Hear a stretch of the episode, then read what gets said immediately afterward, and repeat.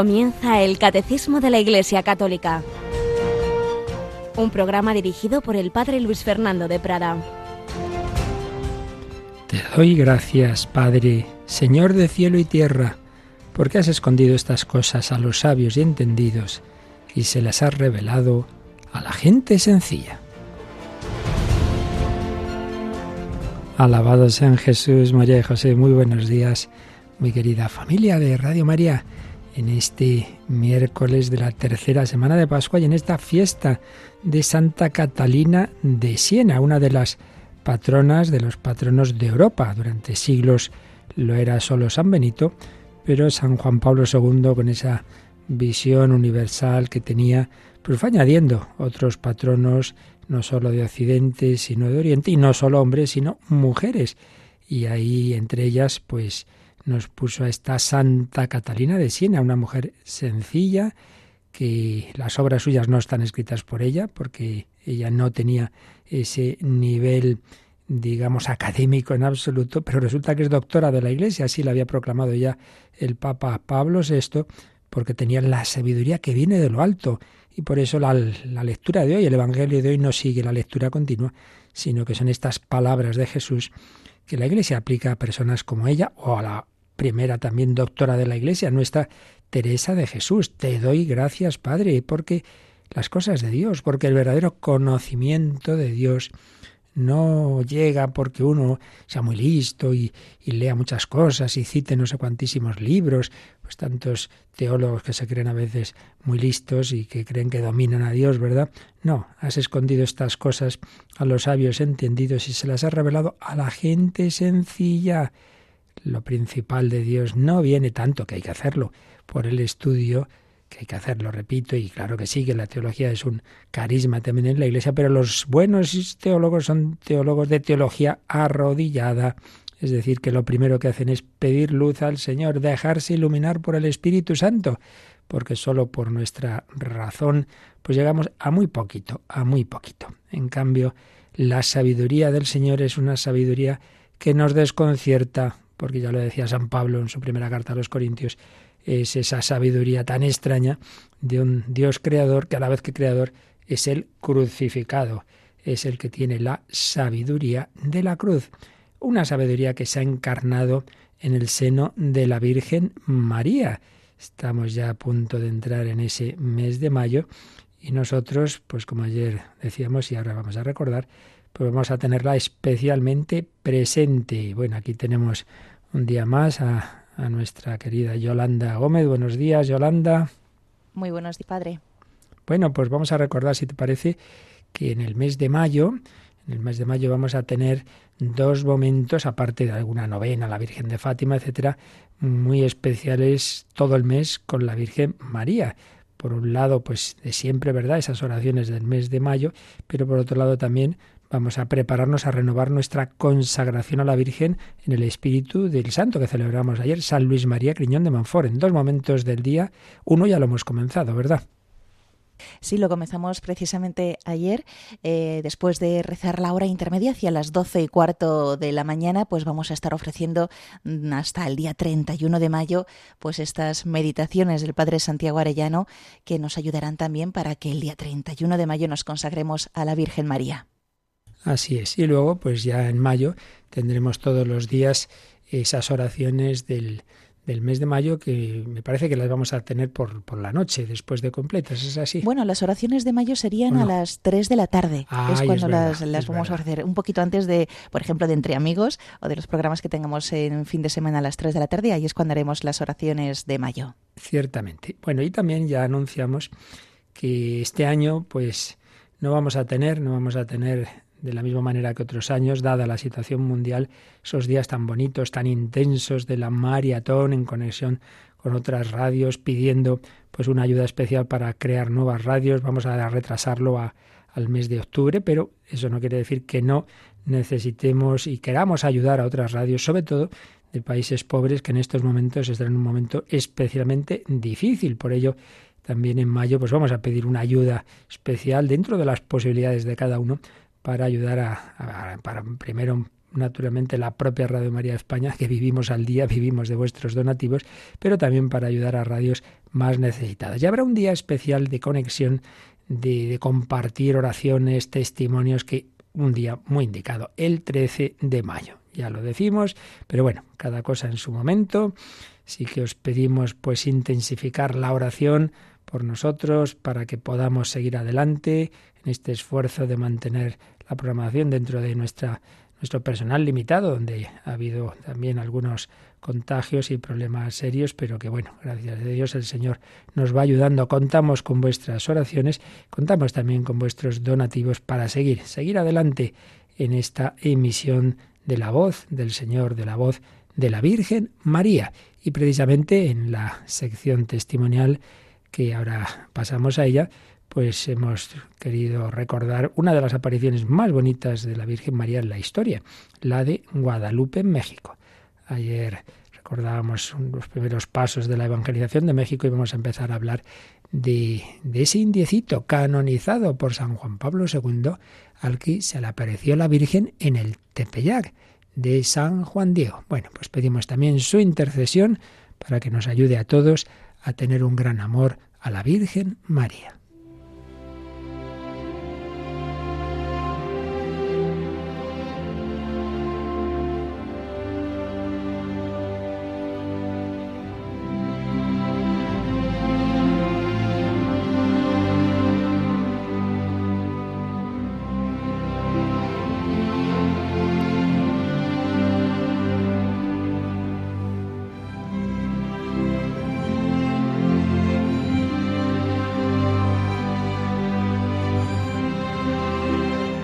San Juan Diego y Guadalupe.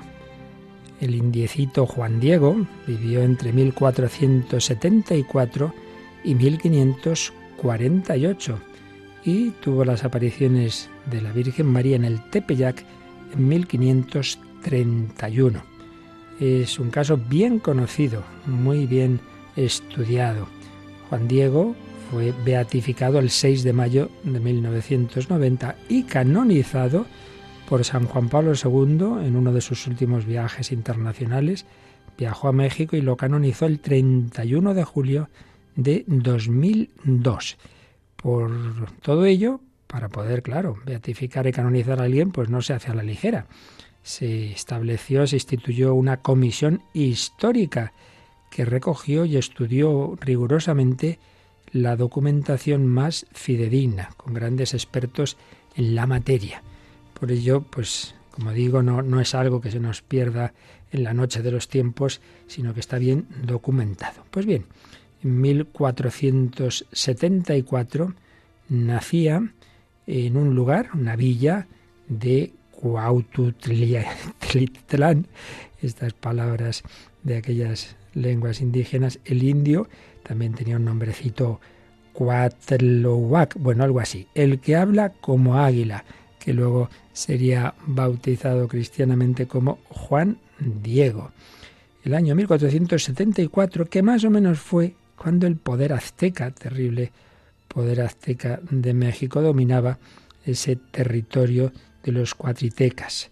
Cuando él tenía 13 años, se produjo la inauguración de un templo inmenso, un templo inmenso de esa religión de los aztecas. Madre mía, ¿sabéis cómo se produjo esa inauguración? Pues sacrificando, haciendo sacrificios humanos, la cifra parece mentira, de unos 80.000 cautivos. No, no, no se andaban con bromas. Era terrible. Y bueno, pues estos, muchos de estos pueblos eran dominados por los aztecas que tenían una ansia insaciable de, de poder.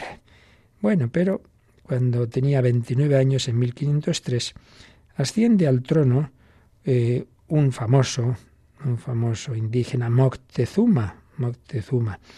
Y bueno, hubo diversos cambios políticos, diversas emigraciones, pero bueno, pues es el momento en que ya también llegan los españoles a México.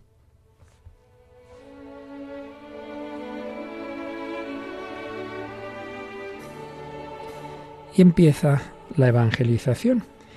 Y Juan Diego pues fue de los primeros que se convirtió. Más o menos en 1524 llegaban, ayer lo contábamos, esos doce apóstoles franciscanos a México y se bautizaba Juan Diego a los 50 años junto a su mujer. Estaba casado, su mujer Malintzin, que recibió el nombre de María Lucía. Hay un testamento de una persona vecina de ellos, Juana Martín, donde se podía leer en 1559.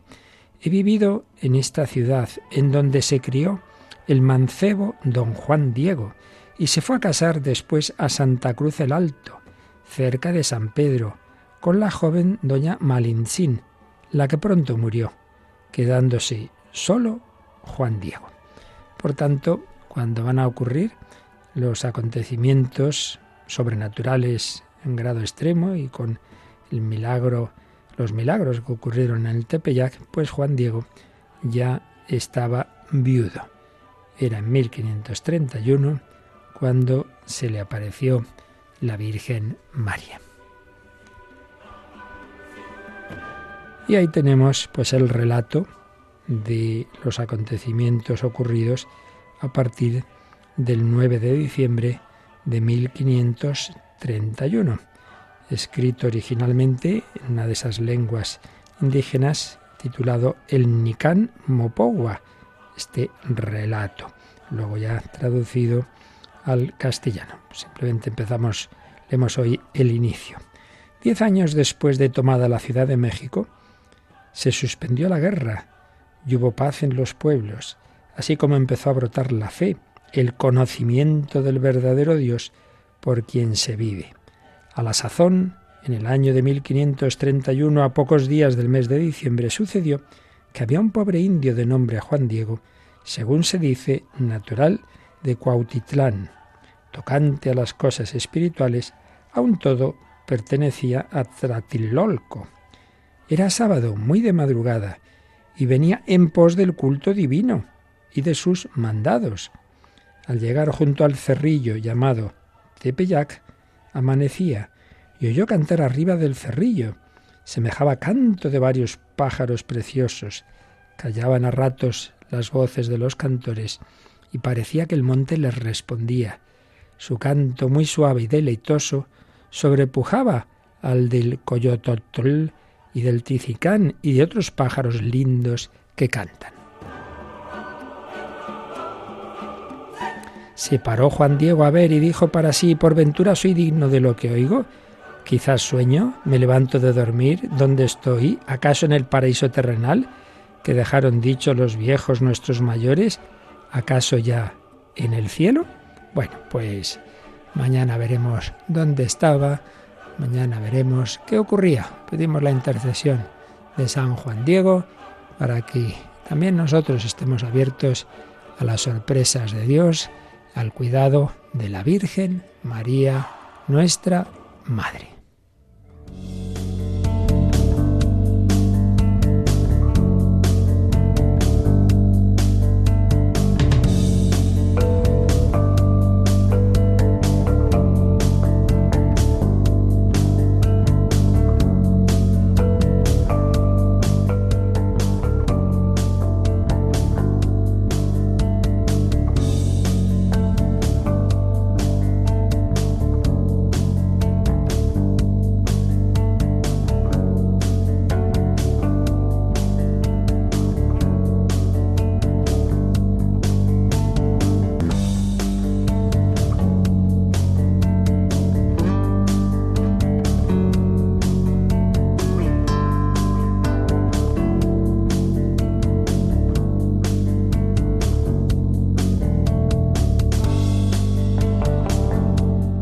Bien, pues pidiendo a la Virgen María que nos ayude a todos a tener esa sencillez, esa humildad que tenía Juan Diego, pues vamos también nosotros como él, que se dejó instruir por aquellos misioneros, por aquellos sacerdotes, vamos a dejarnos instruir también nosotros por la doctrina de la Iglesia, por el catecismo que sintetiza la escritura, la tradición, las enseñanzas de los santos, eh, el magisterio, por supuesto, de, la Iglesia, todo está sintetizado en el catecismo. Estamos yendo muy despacito porque son solo tres números los que nos hablan del purgatorio, pero es una realidad que debemos conocer bien y de la que no se habla apenas o se dicen cuatro cosas muchas veces muy rápidas y que no tenemos claras y por eso vale la pena que nos detengamos un poquito. Por eso insistimos en, en releer estos números, en irlos comentando.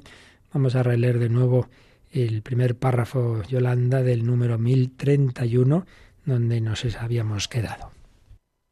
La Iglesia llama purgatorio a esta purificación final de los elegidos, que es completamente distinta del castigo de los condenados.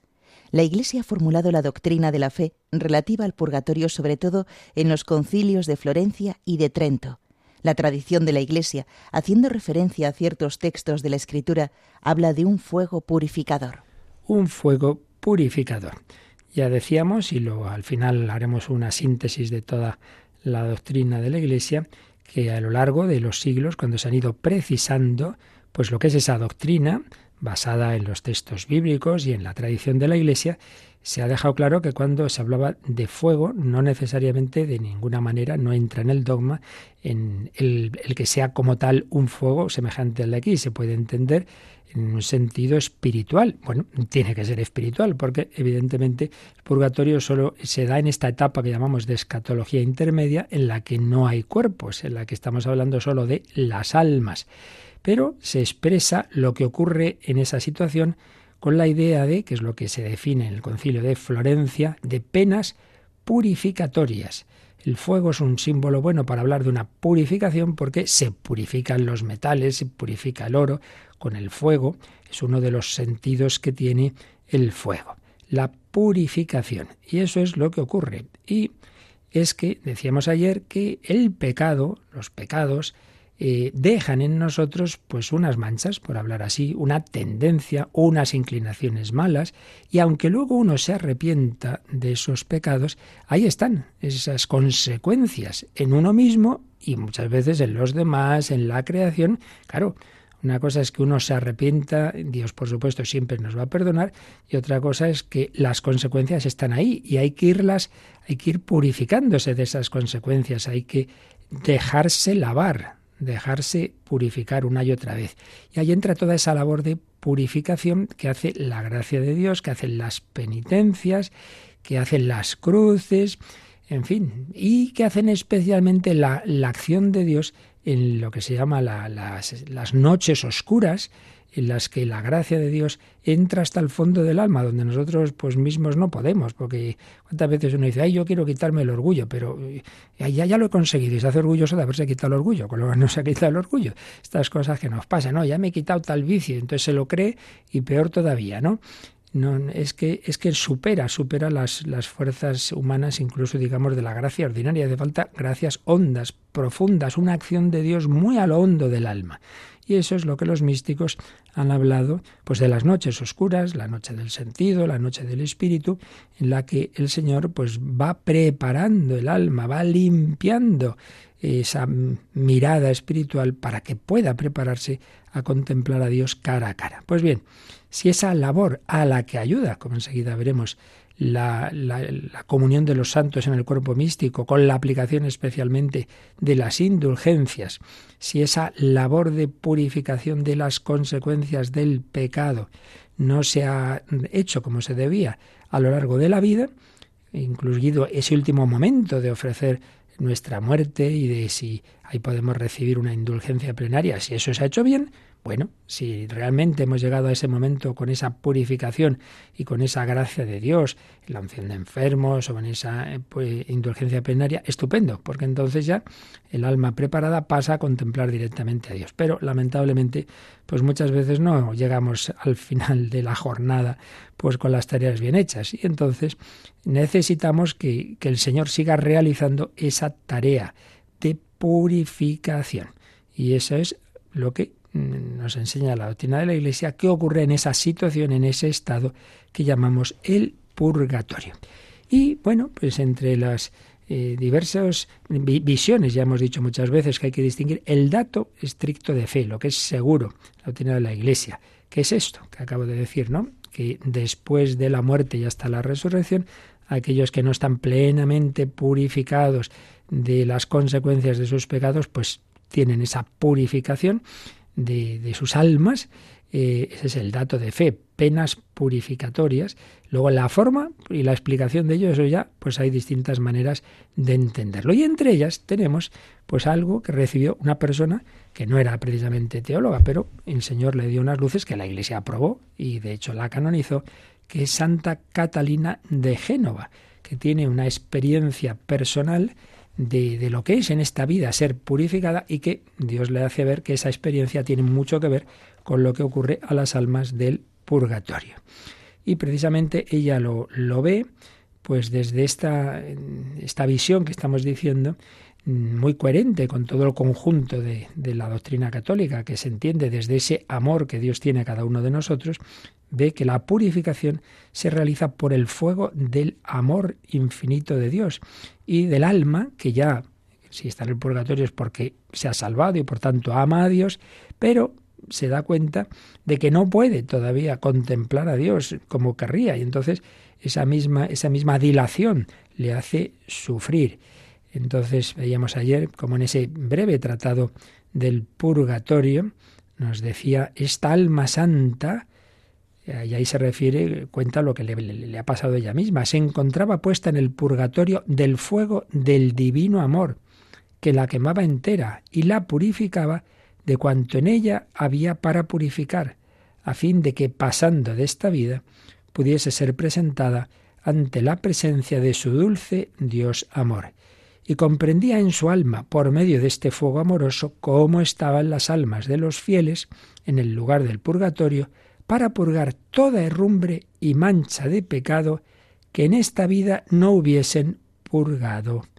Y así como ella, puesta en el purgatorio amoroso del fuego divino, estaba unida a ese divino amor y contenta de todo aquello que él en ella operaba, así entendía acerca de las almas que están en el purgatorio. Bien, pues entonces, resumiendo lo que eh, cuenta a continuación, pues ve que son almas absortas en el amor de Dios. Realmente no tienen otra distracción, contentas de adelantar en su purificación.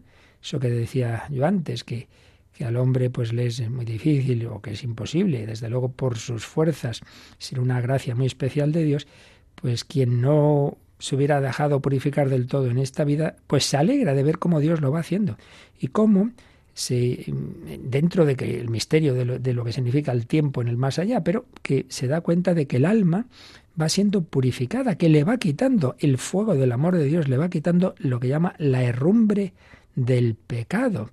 El alma se va abriendo cada vez más al influjo del divino amor. Entonces pone este, este ejemplo muy sencillo. Dice, si una cosa que está cubierta no puede corresponder a la reverberación del sol, no es por defecto del sol, sino por aquello que la, que la cubre. Pues bien, se va quitando eso que la cubre, se va quitando la cobertura, entonces la cosa queda descubierta al sol. Pues así sucede con la herrumbre del pecado. En el purgatorio se va consumiendo por el fuego. Y cuanto más se consuma, tanto más puede recibir la iluminación del sol verdadero, que es Dios, el sol que nace de lo alto. Es una de las imágenes de, del Señor y de Jesucristo, es el sol. Y tanto crece el contento, cuanto más va quitándose la herrumbre y se descubre el alma al divino rayo.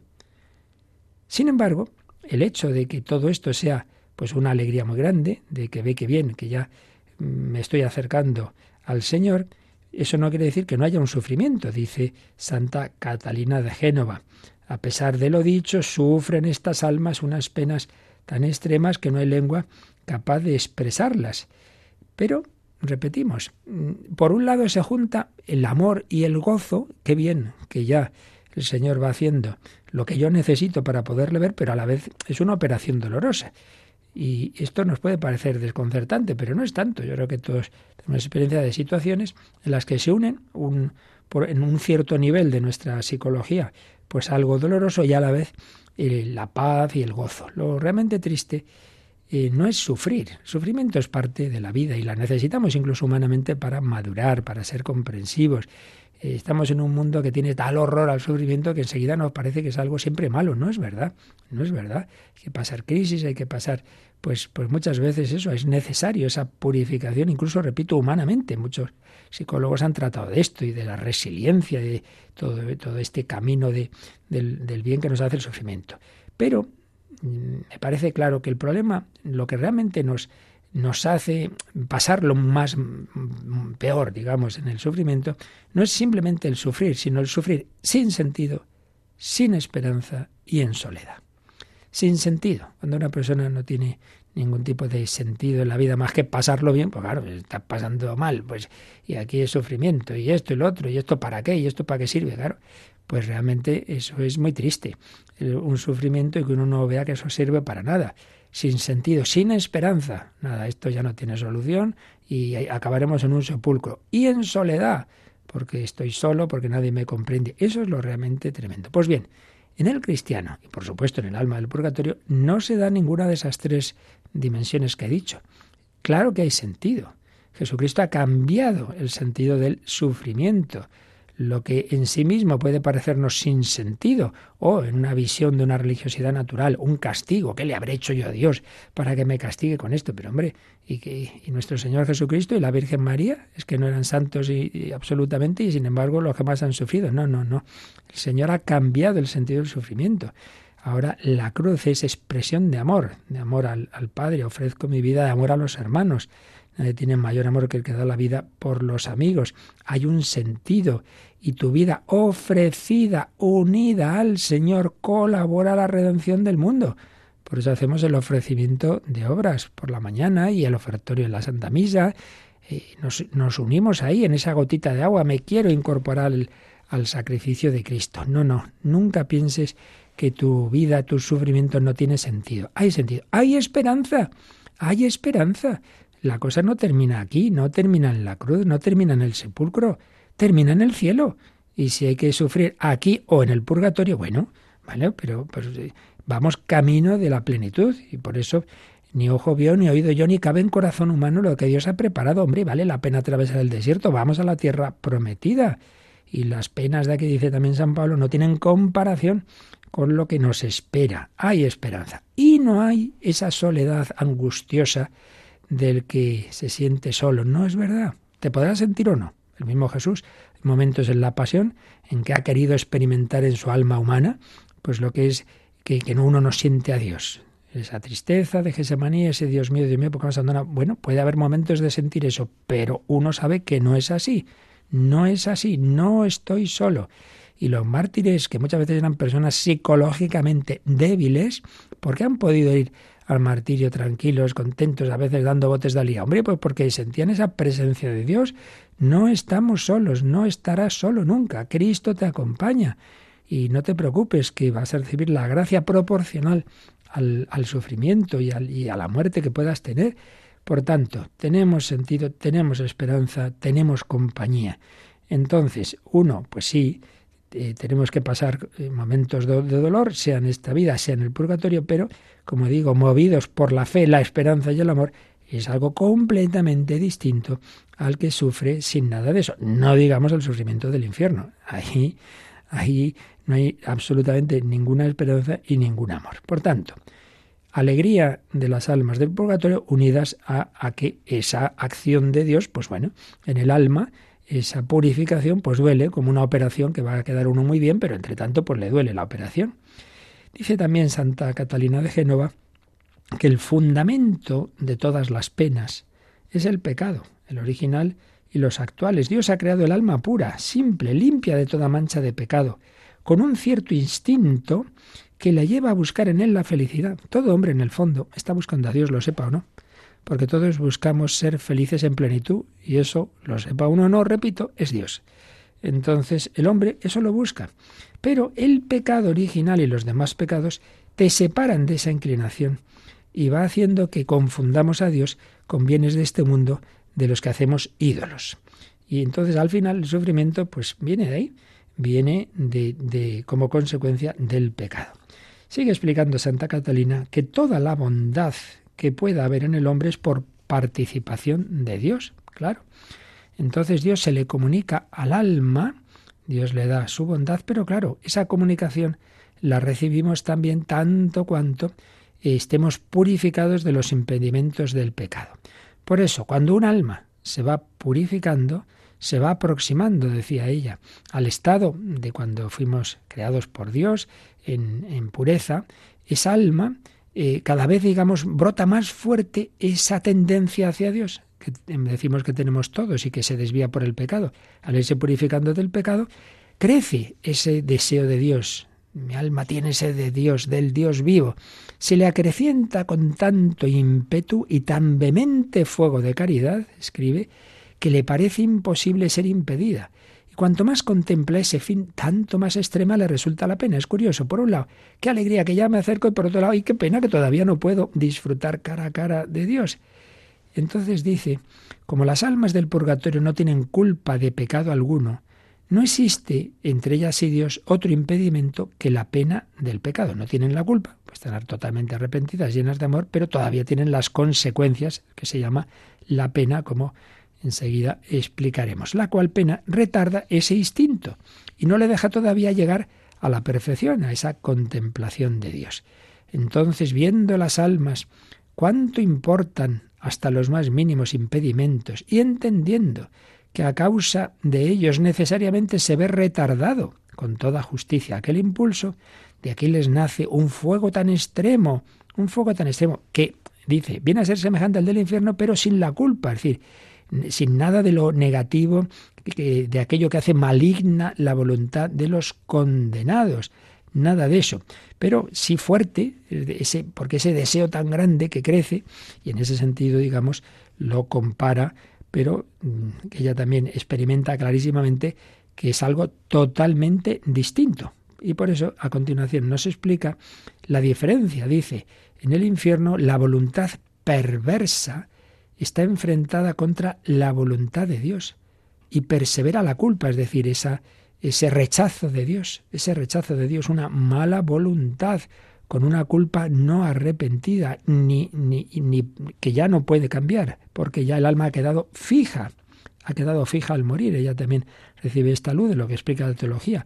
El espíritu ya en ese último momento, pues queda en una situación irrevocable, eh, en, según cómo haya terminado en relación con Dios. Aún así, dice que incluso, que incluso en el infierno se experimenta la misericordia de Dios porque hace el Señor que, la pena no sea Mm, digamos, la que sería injusticia, sino siempre menor.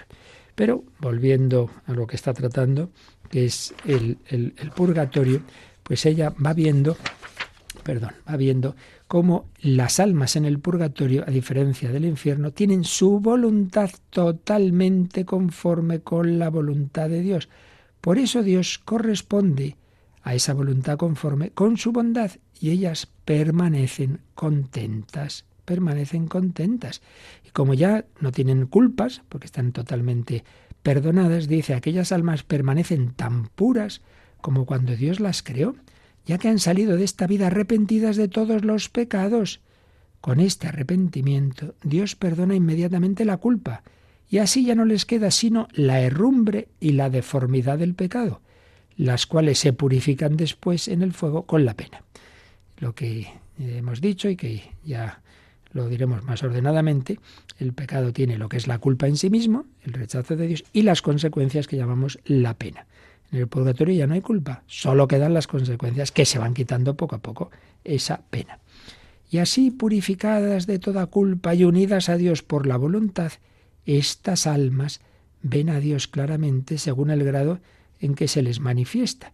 Y ven también cuánto importa gozar de Dios pero todavía, o sea, ven que esa es su, su tendencia, pero todavía no pueden llegar a contemplarlo. Y eso es lo que hace que tengan todavía ese sufrimiento por el deseo, por una tendencia muy fuerte, pero que todavía no puede llegar a su fin.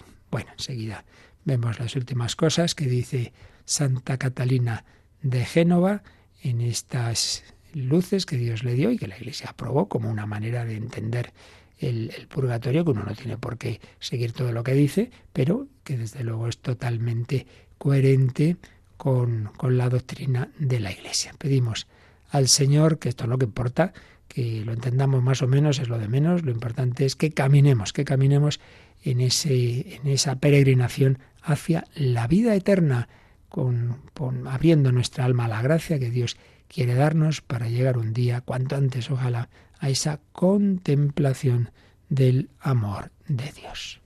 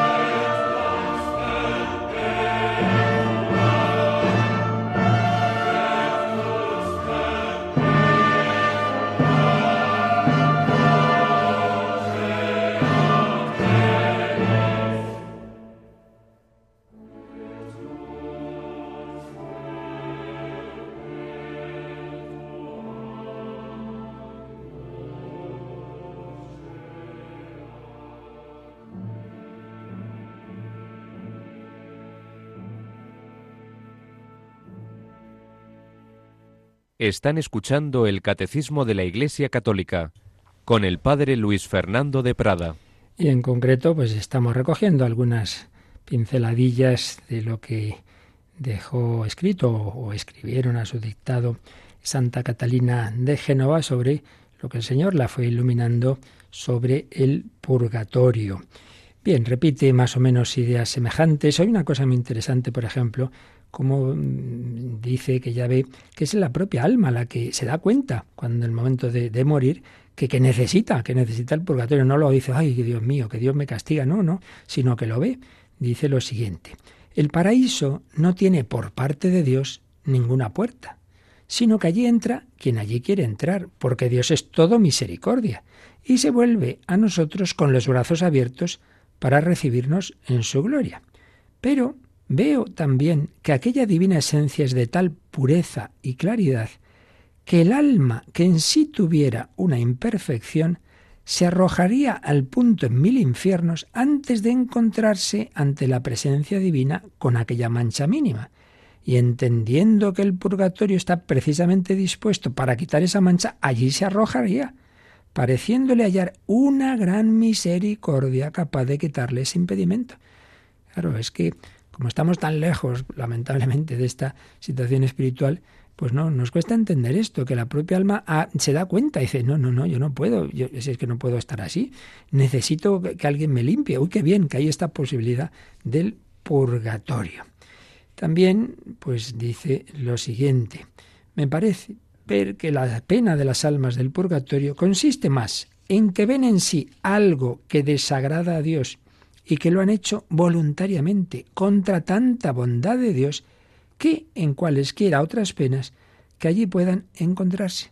Es decir, lo que verdaderamente les da pena es decir, madre mía, qué malo, qué desagradecido he sido con Dios, no me he portado bien con Él. Esa es la verdadera pena, ese es el verdadero arrepentimiento. Eso es, pues lo que ya decimos que aquí, si uno tiene esa contrición, no simplemente porque porque claro, se, da cuenta de que puede tener eso malas consecuencias para él, sino por amor de Dios, eso es la, contrición, ¿no? El arrepentimiento por puro amor de Dios, pues eso ya nos perdona los pecados. Cuando uno tiene esa gracia con el deseo de confesarse, simplemente por esa contrición ya queda perdonado. Bueno, pues mucho más cuando ya el alma ha recibido la luz de Dios al morir, pues se da cuenta y dice, pero, pero qué pena, ¿cómo he podido portarme tan mal con un Dios tan bueno? Entonces, pues bueno, sigue hablando de ese tormento de un amor retardado, de cómo ese amor divino va purificando, cómo es una purificación pasiva, lo que luego dirá San Juan de la Cruz, es decir, que lo que uno tiene que hacer es dejarse hacer. El que opera es el médico, tú estate quietecito. Bueno, pues eso, Dios va actuando en el alma, va purificando lo que aquí no hemos podido hacer. Vuelve a insistir en que se conjugan gran gozo y gran dolor.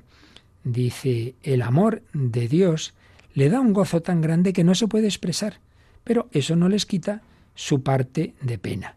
Y es aquel amor que está como retardado el que causa esa pena. O sea, experimentan ese gran amor, pero experimentan que todavía no puedo gozar de él. Si, si yo hubiera sido más fiel ya estaría gozando plenamente. Y eso mismo pues les da esa pena. Almas olvidadas de sí, almas abandonadas en Dios, pero que con toda confianza se dejan purificar y agradecen a Dios esa purificación. Dice que padecen voluntariamente aquellas penas conscientes de que Dios ha tenido con ellas mucha misericordia, mucha misericordia, que se dan cuenta también de que un solo pecado hubiera merecido mil infiernos. Si es que siempre la misericordia, por hablar de alguna manera, porque claro, esto no, nos perdemos en nuestra cabeza, ¿no? Pero desde nuestra visión de Dios, y así lo han ido explicando pues todos los papas últimamente, ¿no? Lo que es esa predominancia, por hablar así, de la misericordia sobre la justicia, según la cual pues mm, nadie mereceríamos ir al cielo. Y luego ven el gozo que experimentan al ver la ordenación de Dios. Finalmente señala Santa Catalina cómo pues ella experimentaba ya en la tierra el purgatorio. Mm, bien, pues como una síntesis de esta doctrina, en la publicación eh, que estoy manejando, que la hizo el padre José María Iraburu, él sintetiza en seis puntos la doctrina que, que expone aquí Santa Catalina de Génova. Primero, en la muerte. Al verse el alma separada del cuerpo, se arroja, se arroja ella misma allí donde le corresponde estar ella misma dice, sí, sí, yo voy a donde me corresponde estar, sea cielo, infierno y purgatorio. concretamente, si ella ve que le queda algo que purificar, experimenta la necesidad del purgatorio. Lo quiere, sí, sí, lo necesito. Segundo, ya no tiene culpa. Están arrepentidas, está arrepentida el alma de sus culpas, pero quedan las consecuencias del pecado que llamamos la pena, la pena temporal, que es un impedimento que hace todavía imposible la plena unión con Dios en el cielo a la que todos estamos llamados. Tercero, aunque también alude Catalina a la necesidad de que se cumpla la justicia divina, sin embargo lo expresa, ella en la descripción que hace del purgatorio, lo expresa como una exigencia ontológica del propio ser del alma, es decir, que eso, que el alma necesita, su ser necesita, como hemos puesto otras veces el ejemplo del de, el médico que le dice, mire, usted no hay más remedio que hacer una operación. No es que el médico sea muy malo y fíjate lo que me ha dicho, ¿no? El médico no tiene culpa de nada, simplemente te ha dicho cómo estás tu cuerpo porque no, no has hecho lo que tenías que hacer y entonces es necesario que te operen y eso va a doler. Bueno, pues el Señor le hace al alma ver que su alma, pues eso, necesita ser purificada. Cuarto, el alma pierde toda atención de sí misma, está absorta en el amor de Dios, vive abandonada las operaciones divinas. Quinto punto, el fuego del amor de Dios es lo que precisamente va consumiendo en el alma toda herrumbre o mancha de pecado. El sufrimiento del purgatorio es ante todo ese, eh, esa pena de daño, es decir, que todavía no puedo ver a Dios. Mucho más que las consecuencias que eso tenga en todo el, ser. Eh, por eso hemos leído que decía Santa Catalina, mucho más que cualesquiera otras penas que allí puedan encontrarse. Lo importante es ese desgarramiento interior producido por un amor que se ve retardado en el ansia de su perfecta posesión de Dios. Es como unos novios que se quieren muchísimo, pero por una serie de circunstancias están separados y todavía no pueden casarse. Y claro, se quieren, pero, pero, pero todavía no podemos y, están con ganas, pero no, no, todavía no podemos, no podemos unirnos. No Entonces el alma se quiere unir con Dios y todavía no puede porque y además no puede por su culpa, porque se da cuenta de que lo que ha hecho pues está retardando ese matrimonio. Y finalmente, como ya hemos dicho, que se conjugan un gozo inmenso, inmenso, con un dolor también grande. Por eso, por un lado, pues no tengamos horror y pavor como si eso fuera una cosa espantosa, hay que ver el purgatorio. Bueno, tranquilo, pues la, propia alma eh, lo verá como, como hemos visto, como un regalo de Dios, como, como mm, esa misericordia de Dios, pero por otro lado, por otro lado, evidentemente, mucho mejor, mucho mejor si cumplimos nuestra vocación a la santidad en esta vida y lo que haya que sufrir lo sufrimos aquí y lo ahorramos del purgatorio. Por eso no es verdad cuando a veces decimos, ay, esta persona lo que ha sufrido, menos mal, ya se ha muerto, ya descansa. Bueno, ya descansa no quiere decir que a lo mejor no pueda estar sufriendo también de alguna manera, que no sabemos explicar bien en el purgatorio. Por tanto, mucho mejor eh, el, llegar limpios y purificados a ese momento final. Bueno, como siempre nos pasa, nos alargamos más de lo previsto y no nos ha dado tiempo a empezar a explicar un poquito esto de las indulgencias, pero por lo menos vamos a leer un número, Yolanda, y lo dejamos ya, eh, porque también hay alguna pregunta que tiene que ver con esto, lo dejamos para mañana la explicación más detallada. Leemos, aquí el catecismo cita al margen el número 1472. Entonces, para que ya veamos está totalmente relacionada esta doctrina del purgatorio con la doctrina de las indulgencias. Entonces, si nos vamos a la parte del sacramento de la penitencia, está este número que aquí cita el catecismo. Lo leemos, 1472. Para entender esta doctrina y esta práctica de la Iglesia, es preciso recordar que el pecado tiene una doble consecuencia. El pecado grave nos priva de la comunión con Dios y por ello nos hace incapaces de la vida eterna cuya privación se llama la pena eterna del pecado.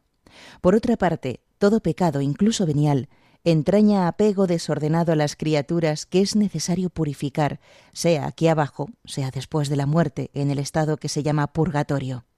Esta purificación libera de lo que se llama la pena temporal del pecado. Estas dos penas no deben ser concebidas como una especie de venganza infligida por Dios desde el exterior, sino como algo que brota de la naturaleza misma del pecado. Una conversión que procede de una ferviente caridad puede llegar a la total purificación del pecador, de modo que no subsistiría ninguna pena. Bueno, pues como veis, este número pues coincide, todo lo que aquí nos dice es absolutamente coherente con todo lo que hemos visto de Santa Catalina de Siena. Una purificación que no es como una venganza infligida por Dios desde fuera, te has portado mal, pues ahora te vas a enterar, sino como algo que, que, uno ve que necesita en su alma. Entonces, o bien se realiza en esta vida con la ayuda de las indulgencias que ya explicaremos, o bien hay que hacerlo en el purgatorio. Bueno, pues lo dejamos aquí y tenemos unos momentitos para consultas que nos recuerdas, Yolanda, cómo pueden hacernos llegar los, los oyentes. Pues nos pueden llamar al teléfono 910059419, repito, 910059419, al email del catecismo arroba radiomaria.es, catecismo arroba radiomaria.es, o escribiéndonos la pregunta por texto en el WhatsApp de Radio María 668 594 383 668 594 383.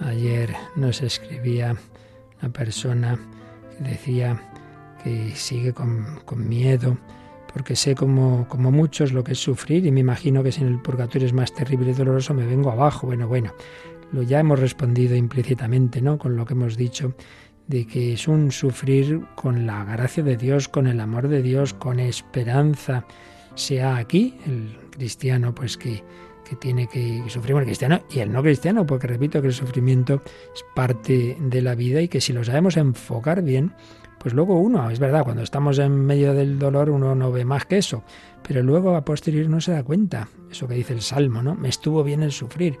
Entonces, pensar que el Señor da la gracia proporcional. Cuando uno vive la vida cristiana en serio, da la fuerza para, para los momentos de todo tipo y también para los momentos difíciles. Precisamente teníamos una entrevista impresionante hace unas semanas ya, sacerdote que, fue ingresado con coronavirus, él y su madre, y él estuvo muy grave y su madre murió.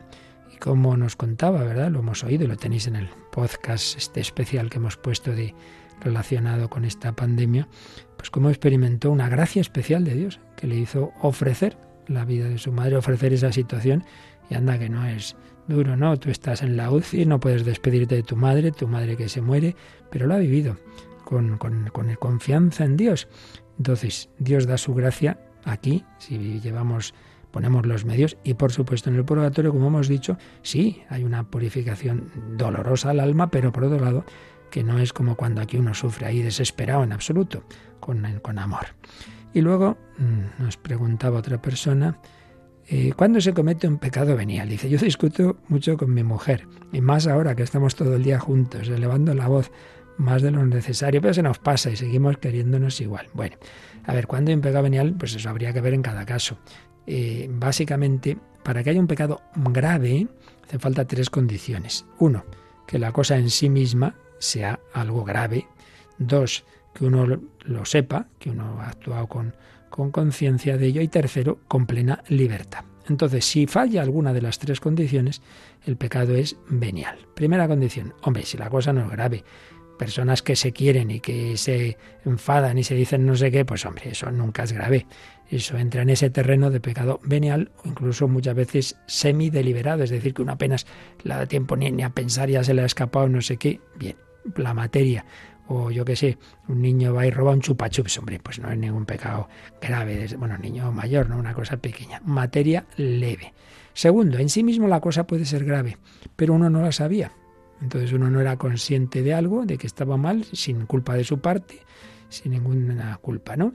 Pues uno está convencido de que hoy, hoy, bueno, hoy no es día de, ir a misa y tal. Y al acabar el día dice, ay, si hoy era fiesta y no he caído la cuenta, bueno, ¿qué vamos a hacer?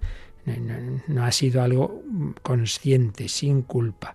Y tercero, a veces uno sí que hace algo que sabe que está mal, pero tiene un problema, digamos, psicológico, tiene una obnubilación, tiene algo que le limita la libertad, si se la quita del todo no hay ningún pecado y si se la quita en parte, pues normalmente es pecado venial. Por ahí va la cosa, aunque ya digo que esto, bueno, pues en cada caso hay que ver y al final tiene uno que hablarlo con su confesor, que es el que le conoce, ¿verdad? Eso en cuanto al pecado venial. Pero sea que a uno le quedan pecados veniales que no se ha arrepentido bien de ellos, o bien mortales arrepentidos, entonces la segunda pregunta es, dice, un alma sin pecado mortal, pero quizás venial, ¿iría directamente al cielo o tendría que purgar y con las indulgencias plenarias? Vamos a ver.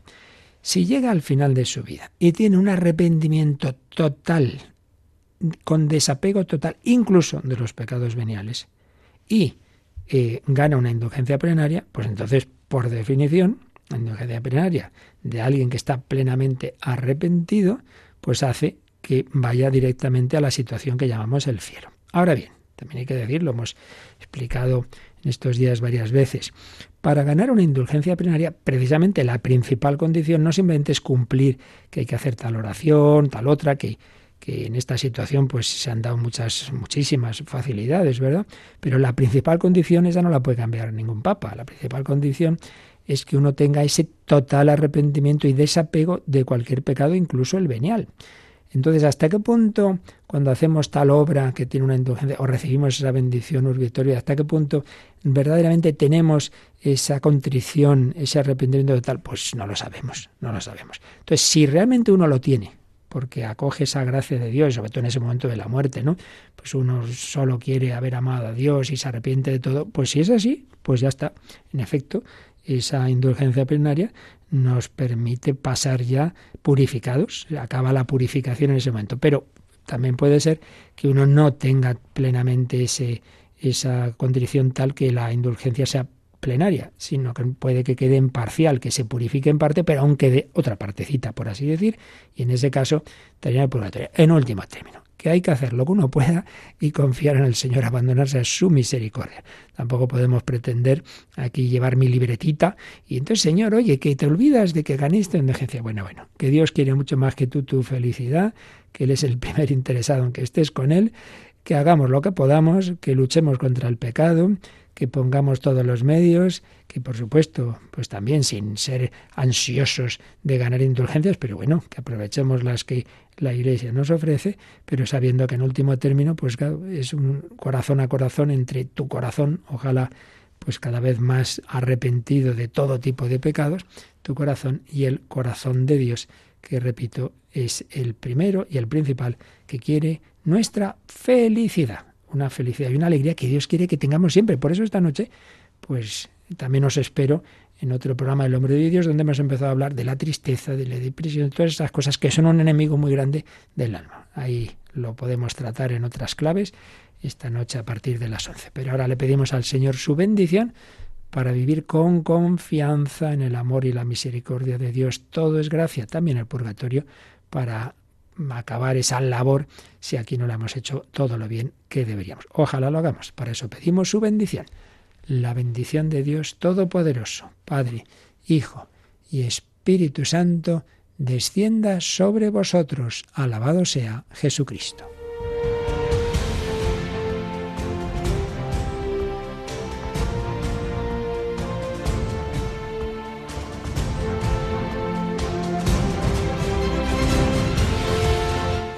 Han escuchado en Radio María el Catecismo de la Iglesia Católica, un programa dirigido por el Padre Luis Fernando de Prada.